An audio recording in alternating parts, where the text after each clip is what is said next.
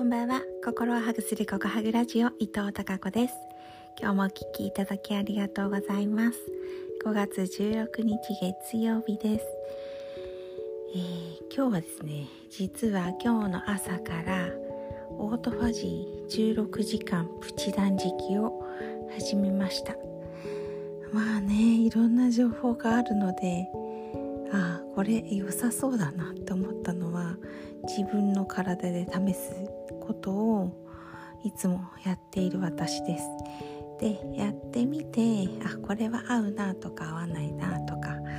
えー、自分で感じていいなと思うものをできるだけ継続していくそんなことをね自分の体を実験台としてやっているわけなんですがオートファジーも前に聞いた時は一回やってみたんですねだけどやっぱりやり方がというか正しい理解をしてなかったみたいで昨日たまたま Facebook ライブにね、えー、ポジティブ心理学コンサルタントの仲間なんですが、えー、仲間の素敵な素敵な女性がですねその Facebook ライブで、えー、腸活のこと腸のねお腹の腸の活動ですね腸活のこととか、えそれにはオートファジーがおすすめ？みたいなことをお話ししていて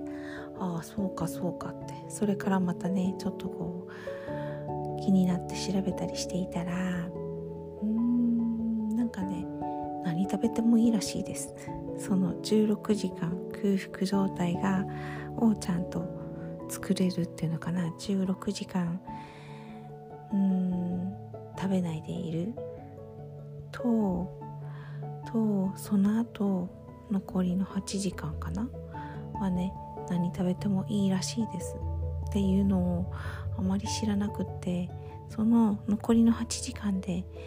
何かこう、うん、例えば夕食だけを食べるとかそんな感じなのかなと思ったらそうでもなくて、うん、その8時間のうちにもう蓄えておくみたいなイメージを私は持ちましたね。なのであこれならできそうと思ってまた今日の朝から始めました。お腹がグーってなるのはちゃんとお腹が空腹を感じているからいいことなんですって。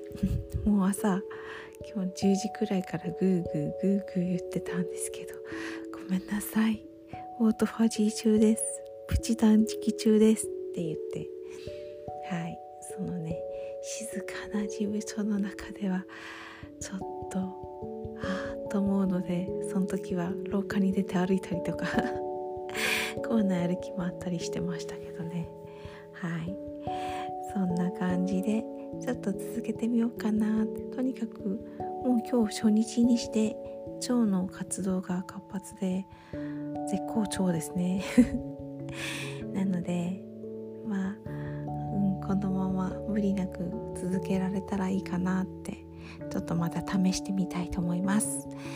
それでは明日もまた皆さんにひまわりのようなたくさんの笑顔の花が咲きますように。